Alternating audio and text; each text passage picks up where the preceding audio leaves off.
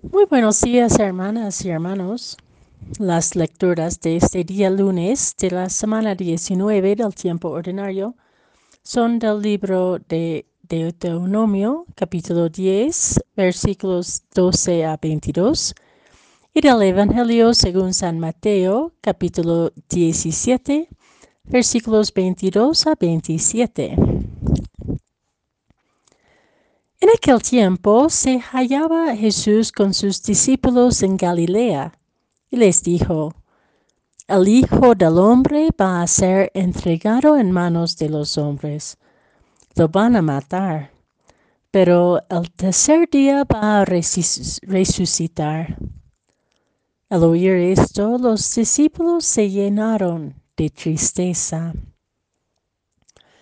Cuando llegaron a Cafarnaum, se acercaron a Pedro los recaudadores del impuesto para el, templo y le dijeron, ¿acaso tu maestro no paga el impuesto? Él les respondió, sí lo paga. Al entrar Pedro en la casa, Jesús se adelantó a preguntarle, ¿Qué te parece, Simón? ¿A quiénes les cobran impuestos los reyes de la tierra? ¿A los hijos o a los extraños? Pedro le respondió, a los extraños.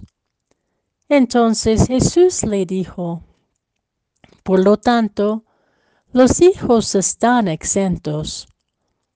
Pero para no darles motivo de escándalo, Ve al lago y echa el anzuelo, saca el primer pez que pique, ábrele la boca y encontrarás una moneda. Tómala y paga por mí y por ti.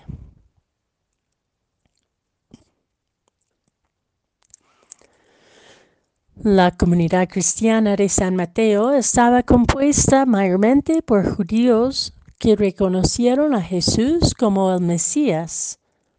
Y después de la, de la destrucción del templo, tuvieron que dirigirse a poblaciones más amplias. Vemos hoy en este Evangelio algunos interrogantes de esa antigua comunidad que también nos interrogan hoy. En primer lugar, el segundo anuncio de San Mateo de la pasión de Jesús suscita en los discípulos la tristeza. Comienzan a internalizar la consecuencia de la apuesta de Dios en Jesús en un contexto religioso y sociocultural atrapado por la comodidad del poder y por el orden que excluye a los y las que pueden romper esquemas bien instalados. Es una tristeza ante tantas amenazas a la vida.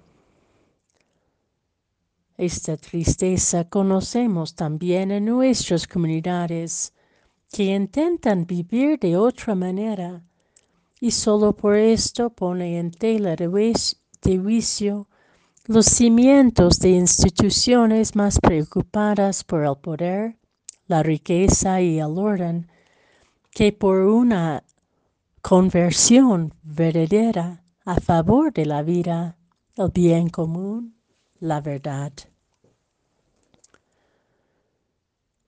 Con esta conciencia del costo de seguir a Jesús, la comunidad cristiana representada por Pedro en este relato del Evangelio se interpela sobre sus obligaciones y verdadera relación con el mundo en, en el cual viven.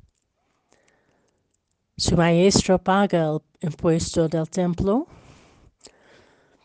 es significante que la pregunta está dirigida a Pedro y no directamente a Jesús. Pues en fin, Es la comunidad cristiana que tiene que marcar su relación con lo que significaba el templo o con los supuestos anteriores que nadie ponía en tela de juicio. Pedro trata de evitar conflicto con una respuesta ambigua. Sí, lo paga. Ante la ambigüedad de Pedro, de la comunidad cristiana, Jesús elabora la razón. Es Dios quien debe recibir el impuesto al templo. O sea, que los y las creyentes aportan para que el templo sea un lugar verdadero de encuentro con Dios y no cobijarse en sus ideologías y ambigüedades cómodas. Pero los impuestos son obligaciones solo para aquellos que no son del linaje familiar sin embargo, no por esto no deben pagar. Hay un bien mayor. Las obligaciones cristianas están apuntadas a no escandalizar a la gente que no tienen otras referencias, pero a mantenerse fieles a una relación dinámica y exigente con Jesús, con Dios, se consideran solidarios con las necesidades del otro y de la otra, cual sea su religión o su origen.